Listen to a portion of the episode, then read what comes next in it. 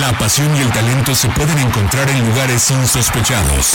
Ascenso MX, Liga Premier, Sub-20, Sub-17, TDP. Es momento de que las categorías inferiores salgan del anonimato. Aquí inicia Semillero MX, Fútbol sin reflectores. Comenzamos.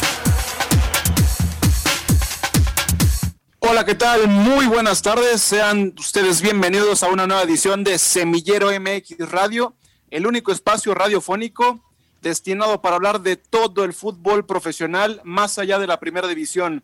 En este espacio hablamos y jugamos en todas las canchas que por una u otra razón no tiene reflectores. Y hoy para platicar de un tema que nos dejó muchos puntos resueltos, pero también muchas más incógnitas. Estamos platicando el delantero mexicano, ¿por qué no termina por forjar una carrera duradera y sustentable en este su país? ¿Es por oportunidades? ¿Es por mentalidad? ¿O es por el enorme número de jugadores extranjeros que habitan en el fútbol mexicano? Este es el tema en una segunda entrega que estaremos tratando el día de hoy. Hoy tendremos también muy buenos invitados, pero antes voy a presentar a los que estarán hoy conmigo al aire platicando de este tema. Primero voy a saludar al señor Arturo Benavides. Artur, buenas tardes. Buenas tardes, Gera, con el gusto de saludarte a ti y a todos los que nos escuchan a través de Frecuencia Deportiva 1340 de AM en este Semillero MX. Tuvimos muy buenos comentarios la semana pasada con este tema sobre los delanteros, si es mentalidad, si es falta de oportunidades, y, qué mejor que ahora escucharlo de viva voz, ¿no? De aquellos elementos que triunfaron en las categorías eh, inferiores, que lo sienten y lo palpan dentro del terreno de juego y en los campos de entrenamiento. Jonathan Durán, buenas tardes, bienvenido a Semillero MX. Claro, buenas tardes, sí, interesante, dándole continuidad al programa de la semana pasada sobre los delanteros y, esperando, ¿no? Ya, ya con ansias poder escuchar alguna de las entrevistas que tendremos. Arthur, ¿te parece si para contextualizar todo este, todo este mundo de los nueve y del delantero mexicano vamos a escuchar una cápsula que nos preparó el buen Alexey Arce para escuchar quiénes han sido los últimos goleadores de las categorías inferiores del fútbol mexicano y qué ha sido de ellos? Vamos a la cápsula y regresamos a Semillero MX. Es notable la ausencia de delanteros mexicanos en el balompié nacional. ¿El delantero mexicano se encuentra en peligro de extinción? En Semillero MX hacemos un recuento de los últimos goleadores de la Liga TDP, Liga Premier, Sub-17 y Sub-20. Alan Delgado fue campeón goleador de la Liga TDP con 61 tantos en la temporada 2018-2019 jugando para el Aragón FC. Actualmente juega con la Sub-20 de Pumas. El actual campeón de goleo de la Liga TDP es Diego Armando Núñez, con 31 tantos. Lo hizo jugando para Catedráticos Elite. Actualmente juega para Atlas en la categoría Sub-20. En la Liga Premier, Víctor Mañón, actual jugador de Juárez, fue campeón goleador de la temporada 2017-2018 con 18 tantos, jugando para los Loros de Colima. Para la temporada 2018-2019 de la Liga Premier, Isaac García se coronó como campeón de goleo con 16 dianas. Actualmente es jugador de Irapuato. Gerardo Vargas se quedó con el título de goleo en la temporada 2019-2020, con 22 tantos, jugando para Mineros de Zacatecas. Hoy es jugador de Pachuca en la Sub-20. Con la categoría sub-17 en el clausura 2017-2018, Roberto de la Rosa con 17 goles se coronó como campeón goleador jugando para Pachuca. Hoy es jugador del primer equipo. En ese mismo año, José Alvarado se llevó el título de goleo con 11 tantos, jugando para Monterrey. Hoy forma parte del primer equipo. En el clausura 2018-2019, Alejandro Sánchez fue el campeón de goleo con 11 tantos, jugando para Atlas, hoy jugando en la categoría sub-20 de los rojinegros. En el siguiente semestre, Eduardo Banda fue el goleador con 15 tantos, jugando para Monterrey. Hoy forma parte de la sub-20. Para el clausura 2019-2020, Alejandro Mireyes obtuvo el título con 8 tantos, jugando para Chivas. Hoy continúa con el rebaño. En el Apertura, Rubén Hernández se llevó el trofeo con 17 tantos, jugando para los Cholos. Hoy juega con la sub-20. En la categoría sub-20 en el clausura 2017-2018, Rafael Durán obtuvo el título de goleo con 17 tantos jugando para Tigres. Hoy es jugador de Venados. Para la apertura, el campeón de goleo fue Ronaldo Cisneros con 11 goles, jugando para Santos. Hoy es jugador de Chivas. En el clausura 2018-2019, Roberto de la Rosa fue el goleador con 18 tantos. En la apertura, Diego Abella se llevó el título con 11 goles, jugando para Toluca, hoy jugador del primer equipo. Para el clausura 2019-2020, Eduardo Banda se coronó con 8 anotaciones jugando para Monterrey. En el siguiente semestre, José Alvarado obtuvo el trofeo con 17 tantos jugando para los Rayados. Para Semillero MX, Alexei Arce. Ahí está la información sobre los mejores artilleros en los últimos dos o tres años en las categorías inferiores del fútbol mexicano. Nombres bastante conocidos, nombres que hemos visto llegar, algunos se han ido, otros pocos se han quedado, pero si decimos que pocos se han quedado, muchos menos, realmente hoy tienen una actuación trascendental en los primeros equipos de cada uno de sus clubes. ¿Qué pasa? ¿Qué pasa con el, con el delantero mexicano? Porque muchos de ellos, y hacíamos hacía ayer un, recuento, eh, varios los podemos ver en el primer equipo, pero realmente cuántos de ellos tienen minutos en sus equipos. Sí, son pocos. De, la lista que, que, ya escuchábamos, son solamente cuatro jugadores que medianamente han tenido la oportunidad de presentarse. Rafa Durán en Tigres, hoy en Liga de Expansión, eh, debutó, incluso se estrenó como goleador en, con Tigres, ahí al lado de Guiñac. Sabemos que la competencia es brutal. Eduardo Banda también debutó con Rayados, también la competencia es brutal para que pueda tener minutos. Ronaldo Cisneros, que viene haciendo un trabajo espectacular desde hace cinco o seis años, desde la cantera de Santos, ya tuvo paso por ascenso, ahora en Chivas también le cuesta un mundo tener minutos, pero ya debutó. Y el caso de Roberto de la Rosa, que hoy probablemente es el, e, e, el jugador o el delantero con mejor proyección, campeón en sub-17, campeón en sub-20, de goleo, hablándolo por supuesto, y hoy porta el número 9 en, en, en Pachuca, pero increíblemente a un jugador de esa edad, de 20 años, le trajeron a un jugador de 36, panameño, para bloquearle eh, su lugar. Creo que el gran pecado, y ya lo platicaremos con, con algunos de estos nombres que, escuchábamos directamente, es la falta de oportunidad, ¿no? Eh, porque creo que el talento eh, está, los números individuales, repito, están, simplemente a veces la fácil, o no sé, no sé qué es lo que pueda llegar a faltar para que podamos tener a esos nombres o más nombres. Creo yo que el grave problema en México es que el futbolista mexicano arranca muy tarde eh, su proceso de consolidación, es decir, su curva arranca a los 24, 25, siguen siendo los chavos.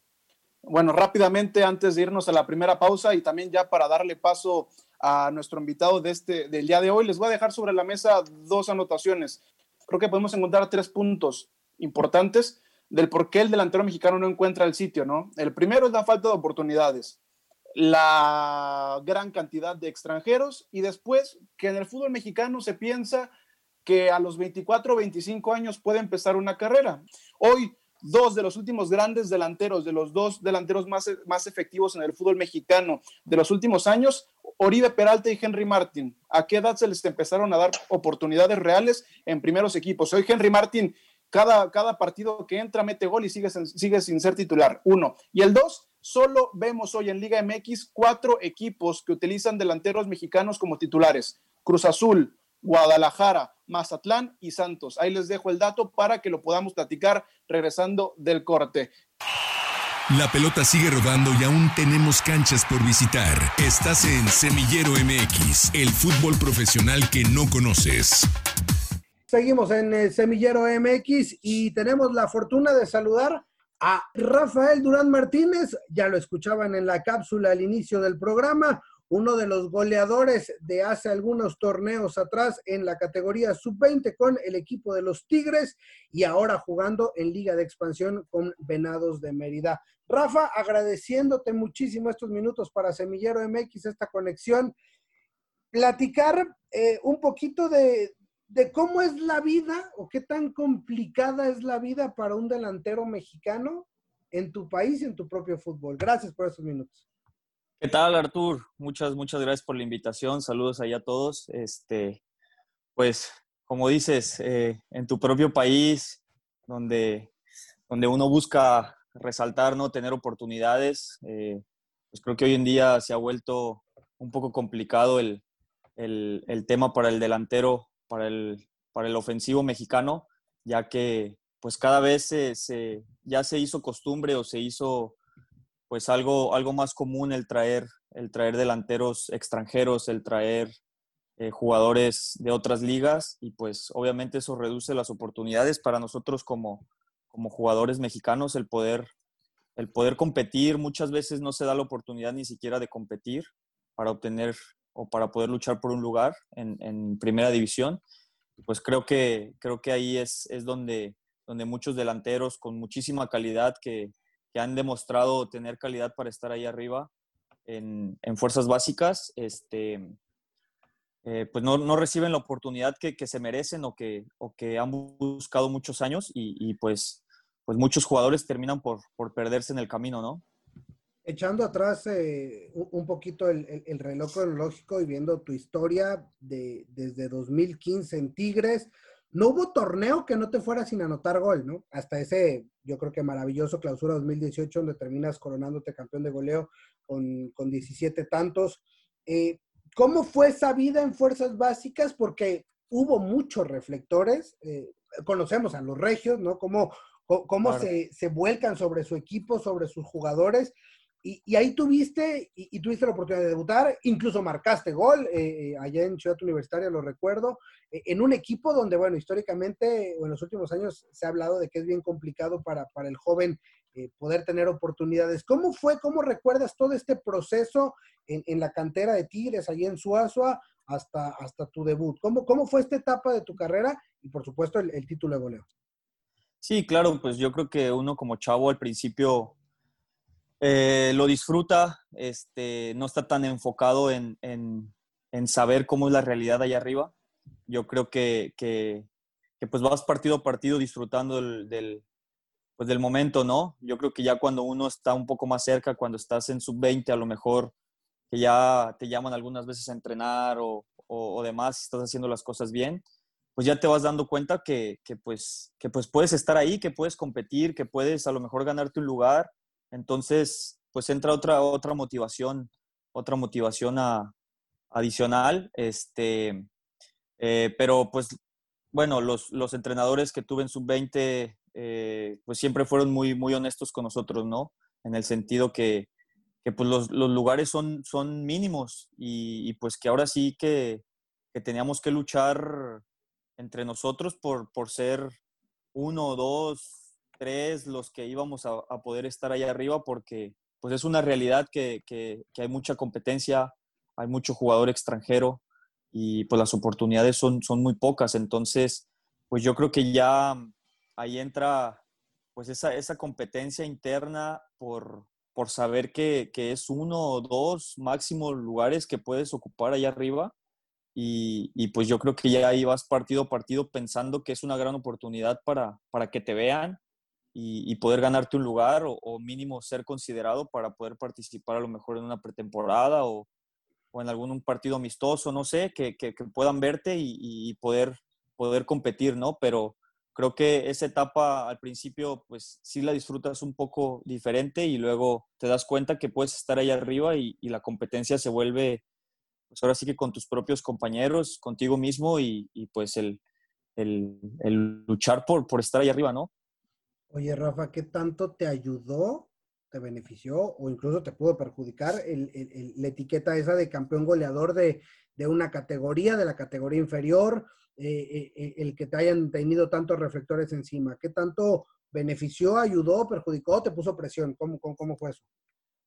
Bueno, sí, como dices, este, pues primero Monterrey, una ciudad que, que pues se respira fútbol, entonces eh, cuando, yo, cuando yo salgo campeón goleador, pues obviamente eh, había mucho reflector, este, se hablaba mucho de, que se iba a recibir la oportunidad, que, que venía haciendo muchos goles en la sub-20 y demás, ¿no? Entonces, pues más que presión, para mí era una motivación, ¿no? El, el saber que, que, se estaba hablando, porque pues ya habían pasado algunas generaciones más, más grandes que yo que, que pues muy pocas oportunidades habían recibido. Gracias también, y, lo digo, pues que, en este momento se activa otra vez la regla para, para la participación de menores. Y es algo que, que, pues en mi caso y en el caso de algunos compañeros, pues nos ayudó mucho a, a poder tener esa oportunidad de mostrarnos en primera división, ¿no? Y pues bueno, como te digo, más que presión, era una motivación, era un reto, un bonito reto para, para mí que venía haciendo una temporada pues, pues muy buena en sub-20, el poder tener participación y demostrar todo lo que había hecho el, semestre anterior, pero ahora en primera y, pues bueno, al final sí recibí la oportunidad, tuve algunos minutos, este, inclusive pude, pude marcar un gol y, y pues bueno, muy contento de esta etapa, aprendí muchísimo y pues, pues así, así lo viví. ¿Qué tal, Rafa? Te saludo a Gerardo Guillén.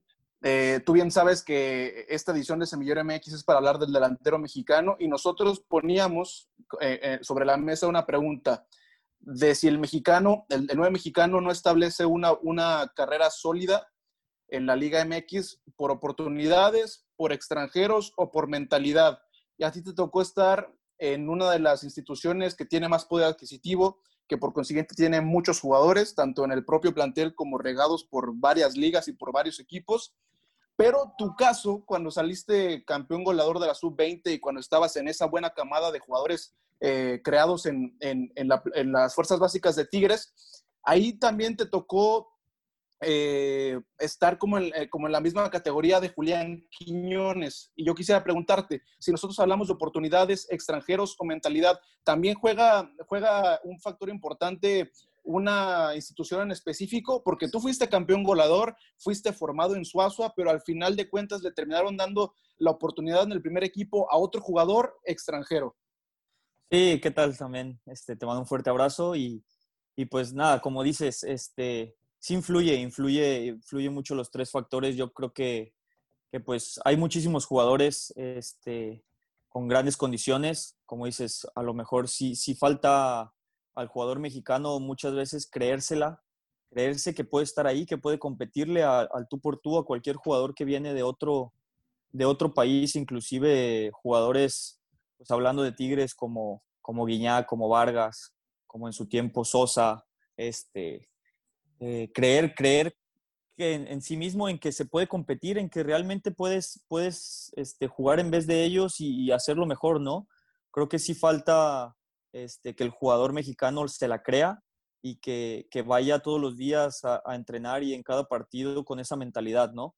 Este, bueno, ya de ahí vienen otros factores como lo es que a lo mejor no recibes la oportunidad que, que, que merecieras o que, o que en su caso pudieras pudieras estar luchando día con día y, pues al final muchas veces el entrenador o, o, pues por, por, sus decisiones no, no te toma en cuenta o, o, así, pues creo que ya eso es, es un poquito más fuera de, de, lo que está en uno, pero yo creo que al, al, al jugador mexicano en general y pues más en, en esta posición que es la, la ofensiva, la delantera, pues creo que sí hace falta que, que nosotros como mexicanos nos, la creemos, ¿no? O sea, que confiemos en nosotros mismos y que apoyemos al jugador mexicano en que, en que, en que puede estar y que puede lograr ser un jugador clave a su corta edad este, en un club grande como lo es Tigres, como lo es América, como lo es Chivas. Bueno, que Chivas tiene puros jugadores mexicanos, pero que pues, por ejemplo, no sé, el caso hoy en día de, de un Sebastián Córdoba que, que lo está haciendo muy bien con América y, que hoy en día se ha vuelto un referente, ¿no?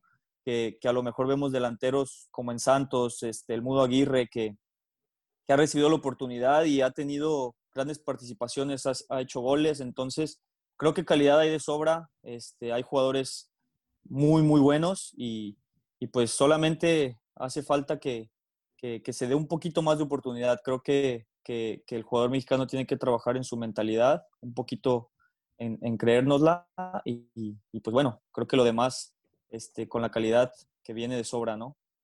Justamente tocas un, punto muy importante, ¿no?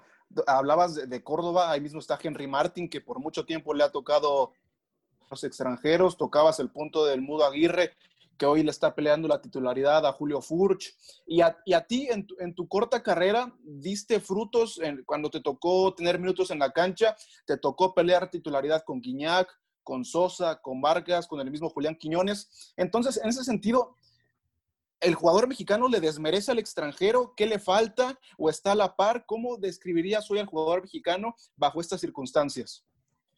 Yo creo que, el jugador mexicano está, está preparado este, eh, para, para, poder competir. Eh, yo creo que tiene muchas condiciones, muchas cualidades y, y, pues bueno, creo que hace falta como dicen muchas veces, eh, al jugador mexicano se le exige o se le da la oportunidad de un partido o ciertos minutos y, pues yo escuchaba este, lo que decía este, un directivo del Club Pumas que decía, el jugador de primera división se hace jugando en primera división, entonces pues muchas veces al mismo jugador no se le da a lo mejor ese esa seguimiento para que pueda seguir creciendo, ¿no?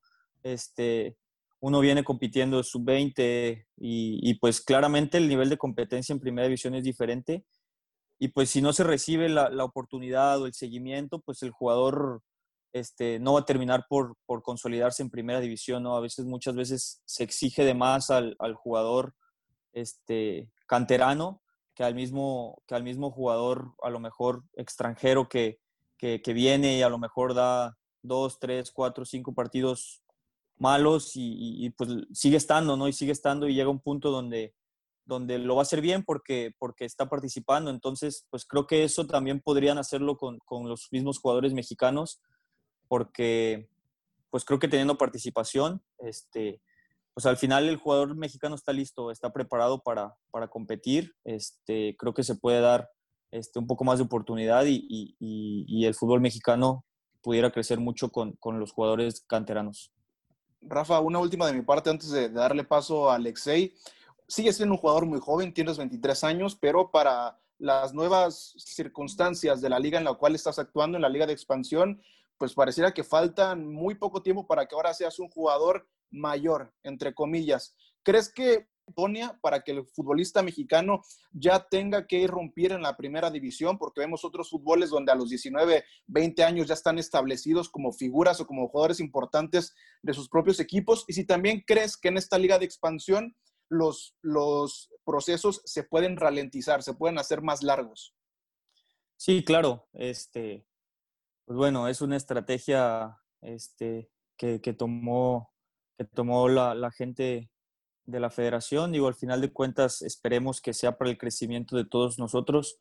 Este, como dices, a lo mejor puede pensarse que se puede alargar ¿no? el proceso, que vienes jugar dos, tres años en sub-20 y luego venir, venir a, la, a la liga de expansión y, y, jugar otros dos, tres años esperando que brincar a primera división. Pues bueno, digo, este, creo que el jugador que está preparado y, que, y que, que, puede, que puede demostrar, pues va a estar allá arriba, ¿no? Este, hoy en día estamos, estamos aquí, vamos a seguir compitiendo, peleando por, por, porque nos vea un equipo de primera división, si, si es con, con Tigres estar de vuelta o, el poder, poder salir a otro club a mostrarnos, pues, pues bueno, digo, como, como dices, tengo 23 años y, y, hay muchos jugadores de mi edad un poco más grandes o, más chicos que, que, buscamos la misma oportunidad y creo que pues, la liga de expansión puede ser un, un, un, buen trampolín para, para, poder, para poder estar en primera división, ya que pues acá se va a poder tener un poco más de participación de la que, que se pudiera tener en primera división, hablando de un equipo como Tigres, en, en mi caso. Este, sé que, que, la oportunidad de, jugar allá pues es un poco complicada y pues el venir acá tener minutos, el, el, poder mostrarnos, pues también nos ayuda mucho, ¿no? Para que nos puedan ver de otros lados y, y poder, poder dar ese brinco. Hola Rafa, te saluda Alexei. Y bueno, ya eh, estábamos repasando, ¿no? Quizá tu paso por, por fuerzas básicas y tomando también como referencia el paso que tuviste en selección nacional, no es ninguna mentira que tú, tú lo has vivido, ¿no? Se trabaja bien en fuerzas básicas, a la vista están los resultados en selecciones nacionales. Específicamente en tu caso, me gustaría preguntarte, ¿te, ¿te, hubiera gustado que se hubiera trabajado de una manera distinta en tu proceso por inferiores o crees que el proceso, eh, la, la, manera en que se trabaja en fuerzas básicas en México es de manera correcta? Sí, bueno, yo creo que, bueno, tuve un, un, un, proceso relativamente corto a comparación de otros compañeros que, que tuvieron o han tenido pues el paso por más categorías. Este, creo, que, creo que se trabaja bien. Al final de cuentas, eh, tú lo ves en, en, en la participación de, de, las selecciones menores en, mundiales y demás, y, pues se, viene ahora del último mundial sub-17 de ser, de ser subcampeón. Este, creo que se trabaja bien, el, el jugador lo ha demostrado pues que el jugador joven mexicano este, tiene hambre y, y, puede competirle a cualquier otra selección. Entonces, yo creo que, que el proceso de fuerzas básicas este, es bueno, creo que el jugador se prepara bien y pues yo creo que el jugador llega listo y preparado para, para poder competir y, seguir creciendo, ¿no? ahora en, primera división habría que, que, cambiar a lo mejor algunas cosas para, para que se pudiera dar más la oportunidad de, de demostrarse ya en, en, un nivel, en un nivel más alto, ¿no?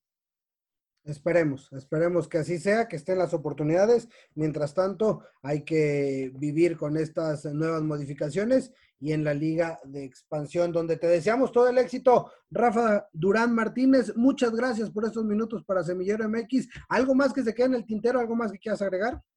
No, nada más. Este, un fuerte abrazo a los tres. Muchas gracias por la invitación. Este, pues esperemos que, que los directivos y la gente que está en la toma de decisiones en el fútbol mexicano, pues pudiera tomar decisiones con mayor beneficio hacia, hacia la misma gente, ¿no? hacia el mismo jugador mexicano. La pelota sigue rodando y aún tenemos canchas por visitar. Estás en Semillero MX, el fútbol profesional que no conoces. Hoy vamos a hacer conexión y vamos a jugar ahora en las canchas de las subs que va a ir cambiando porque vamos a platicar con Diego Núñez, que es el último campeón goleador de la Liga TDP de la tercera división profesional. Hace algunos meses estábamos jugando en las canchas de Etzatlán, en las canchas de la TDP, y hoy vamos a hablar con el nuevo delantero del Atlas Sub-20. Diego, creo que la, la primera pregunta, la pregunta obligada es, ¿Cómo es el cambio y cómo has vivido este, esto que ha pasado solamente en, un par de meses de estar entrenando, de estar jugando en un equipo de tercera división en el Zatlán, ahora estar jugando en la ciudad de Guadalajara para un equipo histórico como es el Atlas? Muy buenas tardes, este, pues me encuentro bien, contento por el trabajo que hice. Como quien dice, es un paso muy fuerte, ¿no? Muy avanzado ya, porque pues de tercera división a caer en sus 20 a un es una competencia más fuerte, la verdad, pero pues ahí estamos echándole ganas para trascender y sobresalir para lo que queremos. Oye, Diego, ¿qué te dijeron? ¿Qué tan importante fueron tus goles en, eh, Liga TDP? Eh, ¿Cuál fue el valor de, de, esas 31 anotaciones para que hoy estés en, en un equipo de Liga MX? Creo, quiero creer que, que ser el campeón goleador te abre muchas puertas, pero seguramente también te ponen el ojo, ¿no? Y están esperando más de ti. Sí, pues la verdad sí me sí se me abrieron muchas puertas por este logro que hice, pero pues sí sí me dicen que, demuestre todo lo que tengo, por algo estoy ahí, por algo me, me, buscaron, por algo quedé ahí en Atlas y pues sí me dicen que, que tengo que dar más porque es muy es muy distinto el fútbol de tercera al fútbol de sub-20 yo te quiero preguntar, si hoy te pones a pensar seis meses atrás, ¿cómo era tu vida? ¿Cómo entrenabas? ¿En qué equipo jugabas? ¿En qué nivel estabas? Y te pones a ver lo que tienes hoy. Me imagino que no lo quieres dejar ir. Diego Núñez, ¿a qué se va a aferrar? ¿O qué es lo que va a hacer Diego Núñez para no regresar a donde estaba hace seis meses? Pues yo tengo que estar trabajando el día a día para mejorar, para trascender, para cumplir lo que yo quiero y pues seis meses atrás jugaban catedráticos y pues la verdad no era muy, era un buen equipo, pero no se me hacía la competencia así como en sub-20. Este, creo que, que, he dado un cambio muy, muy grande a lo, que, a lo que estoy entrenando, a los entrenamientos de antes, a los juegos de ahorita, a los juegos de, que tenía antes. Y pues quiero seguir trabajando, como tú dices, que estoy un paso de primera para que me volteen a ver y subir y demostrar lo que tengo, que por algo estoy ahí. Oye, ¿te consideras un, goleador, un centro delantero? Porque, digo, viendo tu, carrera y tus estadísticas, antes de, catedráticos la temporada pasada, pues en, Veracruz, en Albinegros, tampoco no es como que hubieras tenido muchos minutos, pero ¿tú te consideras como un goleador, un centro delantero, o, no te gusta tanto y simplemente fueron las circunstancias las que te llevaron a, a meter tantos goles? Pues yo nunca me esperé ser goleador, la verdad. Yo trabajé, nunca fui centro delantero. O sea, también me, sentí muy orgulloso por lo que hice, porque no soy un centro delantero. Soy un media punta, soy un interior. Oye, y, en esta situación, me imagino que te pones a ver hacia arriba, hacia abajo, hacia los lados, hacia tus compañeros, con quién compites, ¿no? ¿Crees que es más fácil estando en una posición no tan de área? Porque si, ves a los centros delanteros, pues evidentemente eh, volteas hacia arriba y hay extranjeros. Pero tal vez un poquito atrás o hacia una de las dos bandas, podrías tener más oportunidades. ¿Crees que, haya más oportunidades si te vas por, o, no te enfocas tanto en ser el centro delantero? Sí, habría más, más oportunidades porque pues un centro delantero es, es alto, tiene, es, tiene cuerpo. Yo tengo cualidades con los pies, pero yo no, no, nunca he sido centro delantero. Y pues yo digo que habría más oportunidad jugando por un lado o más atrás de, los nueve. ¿Qué crees tú que tienes que hacer, no solamente tú, los demás delanteros mexicanos que, que hay hoy en Atlas, para que le puedan quitar el lugar a los extranjeros? No, pues yo digo que, que es trabajar, trabajar los, los nueve mexicanos, por, pues porque como tú dices, los extranjeros vienen a, aquí a la Liga Mexicana, como que vienen más, por ser extranjero juegan, por ser mexicano, un centro delantero. Como tú dices, no hay un centro delantero goleador. Bueno, comparación de Iñak, no hay otro centro delantero que tú digas, ah, pues todas las que tiene la mete, remate de primera, dos toques. Yo digo que, que los centros delanteros de las básicas de aquí, de México, pues que trabajen, ¿no? Que demuestren para que digan que son más, que hay más equipo, más centro delantero aquí en México que en un extranjero, ¿no? Que no por ser extranjero vengan aquí a, México a, a, tumbar a los jóvenes, ¿no? Pues ahí está Diego Núñez, hoy jugador de Atlas Sub-20, último líder de goleo de la Liga TDP, de la tercera división profesional con el equipo de catedráticos de Zatlán. Diego, simplemente agradecer los minutos y desearte el, mayor de los éxitos con Atlas. Sí, muchas gracias y saludos. Simplemente para dar conclusiones de este tema que nos ha tomado dos semanas, pero para que realmente tengamos a todas las voces que pudieran darnos una perspectiva amplia sobre el mismo y para tratar de descifrar qué es lo que pasa con el nuevo mexicano, créanme que tendremos que tomar muchos, pero muchos más capítulos. Arturo, Jonathan, conclusiones sobre el nueve mexicano, ¿por qué no puede establecer una carrera amplia aquí en su país? Yo me sigo quedando con la falta de oportunidad, ¿eh? eh la, semana pasada quedábamos con el tema entre la mentalidad y yo, yo creo hoy en día que sin temor a equivocarme es la falta de oportunidad. No entiendo, después de tanto tiempo, qué necesita ser un mexicano cuántos goles necesita ser un mexicano para que le puedan dar esos 3, 4, 5, 7 partidos de manera consecutiva y que después de tanto entonces sí lo juzgues al mismo nivel. Simplemente a mí me quedará decir que cuando un futbolista llega en la Liga MX a pedir turno, eh, vamos a, decirlo entre comillas, un turno al bat, porque no estamos hablando de béisbol, pero cuando llega a pedir un turno, una posibilidad para tener minutos en el campo de juego, parece que al extranjero siempre le dan el 1 y el 2, y el mexicano tiene que esperarse hasta el turno 99 o 100. Hemos tenido ejemplos históricos, Hugo Sánchez Pentapichichi, Javier Hernández, goleador en los equipos en los que ha jugado en su momento, en la última temporada que Javier Hernández jugó en Alemania, fue tercer mejor goleador del fútbol alemán. Hoy estamos hablando que Carlos Vela fue, fue goleador en la Liga de los Estados Unidos. Hoy Raúl Jiménez estuvo anotando los mismos goles que Marcus Rashford, que, el, que Anthony Marcial, el jugador francés. Y aquí estamos viendo el caso de Henry Martin, que con 10 o 15 minutos siempre está en el top 10 de los goleadores en la Liga MX. Hay que esperar que el fútbol mexicano, las instituciones y la estructura del mismo le pueda dar mayor cabida a los jugadores que son formados en este fútbol mexicano. Este fue el tema del 9 y del delantero mexicano en Semillero MX. Gracias por acompañarnos. La próxima semana regresamos para seguir conduciendo el balón por las canchas de las divisiones inferiores del fútbol mexicano, aquí en Semillero MX.